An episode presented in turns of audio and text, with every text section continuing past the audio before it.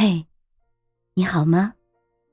邀请你再玩一次上次的小游戏，请你闭上眼睛，想象一个词“财富”。你想到了什么？有很多的钱吗？是金币吗？名车豪宅？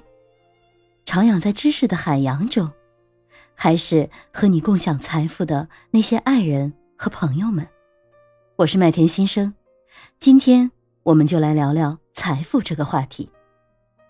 小的时候家里很穷，我又是家里最小的孩子，上高中之前我没有穿过一件新衣服，都是两个姐姐穿旧了、穿小的衣服才轮到我穿，所以我从小心里最羡慕的。就是别人家的孩子可以穿着漂亮的新衣服，那个时候，在我的眼里，财富就是拥有穿不完的新衣服。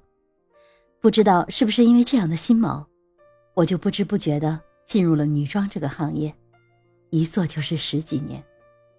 我自然有穿不完的漂亮衣服了，也能用自己的能力赚钱养活自己。慢慢的，我的职位越来越高，收入越来越高。可不知为什么，那种穿上新衣服的富足感却没有因此而增长，而是越来越感觉不满足，想要得到更多的回报。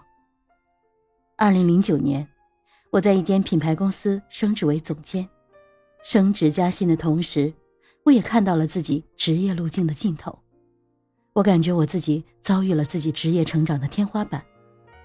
当然，至少那个时候，我认为那是我的天花板。那时刚好有猎头在邀请我去一个更有名气的品牌，画了个大饼给我，而我又感觉在这间公司还有很多的问题，如果要认真的做下去，势必要做一些变革，建立一套新的管理流程和标准，而变革自然要面对的是既得利益和固有模式的阻力，是留下来在这里面对重重阻力去折腾，还是去一个新的平台呢？而在那个新的环境，我真的能施展自己的才华，得到更好的发展吗？情感方面，我又感觉自己明明看到了问题而不去改变和面对，就这样离开，很不负责任。在离开与留下之间，我纠结。这个时候，一个朋友告诉我，他打算退休了，他要去山区支教二十年，用他的微薄力量。帮助那些孩子开启新的世界观，让他们不再只想着两亩地、一头牛、老婆孩子、热炕头。他的故事感动了我，这才应该是生命正确的打开方式吧。我开始迷茫、失眠、耳鸣、烦躁，工作上我变成了一个职场女魔头，家里我也成为了一个不想跟人说话。一说话就爆炸的暴走小天后，哼，这个名字是我先生给我起的。那年，我把自己活成了一只战斗机。也是那一年，我生了一场大病，先后两次住院。出院后，医生给我开了三个月的病假。每一个夜阑人静，我扪心自问：我为什么来到这个世界？如果有一天，我真的要离开这个世界，会带走什么？又会为这个世界留下什么呢？我的亲朋好友，谁会为我的离开而悲伤难过？谁会一声叹息？而谁又会无所谓，甚至幸灾乐祸呢？我一直追求的高薪高职。那些我认为拥有了就能够富足的钱财名利，真的是我最应该去追逐，而因此宁愿放弃健康、爱人和梦想，去追逐的东西吗？感谢那场大病，为我的人生按下了暂停键，也让我开始去思考，一直以来我在追逐的，我以为我需要的那些功名利禄。薪水、职位、社会地位，可能并不是我真正需要的。大病之后，于我而言，一箪食、一瓢饮，足矣。在那之后的十几年，我发现我可以本自具足。因此，我对富足也有了新的认知。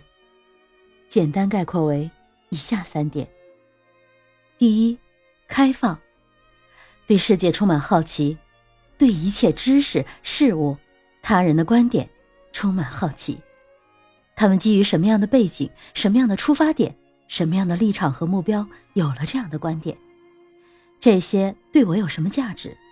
我能不能用？怎么用？我变成了好奇宝宝，也开始不断的问别人和自己问题。保持开放，对我们探索这个世界、拓展自己的认知，让我们可以在一次次开放中求知和探索，提升自己的认知。让我们在精神世界中实现自己的财富积累。第二，学习和成长，这是在开放的前提下的。我们每个人所能承载的财富，都是基于我们的认知。即便是因为历史的洪流带我们赚到了一些时代的红利，也终会因为我们的认知再次清洗我们的财富。所以，只有不断的提升自己的认知，才能让我们的生命承载这些财富。第三，拥有爱，有爱的能力，拥有你爱的人，也有爱你的人。哪怕受过伤害，哪怕遍体鳞伤，也仍然相信爱，勇敢爱。每一个人的生命会因为爱而美好和圆满。这就是我认为真正让自己富足的人生：保持谦逊和好奇，努力学习和成长。拥有爱的人和爱的能力。祝愿每一位朋友们，都拥有自己最想拥有的财富，让我们的内心平和、富足，永不贫瘠。每一天都过成你想成为的样子。因为感冒了好长时间，所以最近嗓音有点沙哑。本来想着下周好了再录吧，但是想想，有这么多朋友订阅我的作品。我至少还是要坚持每周一更吧。感谢你的订阅，也欢迎你留言，跟我讲讲你的故事吧。每天早上的七点半，我会在七点早知道闹钟响了这个栏目中直播。如果你起床了，欢迎你随时来踩我，一起探讨成长的话题吧。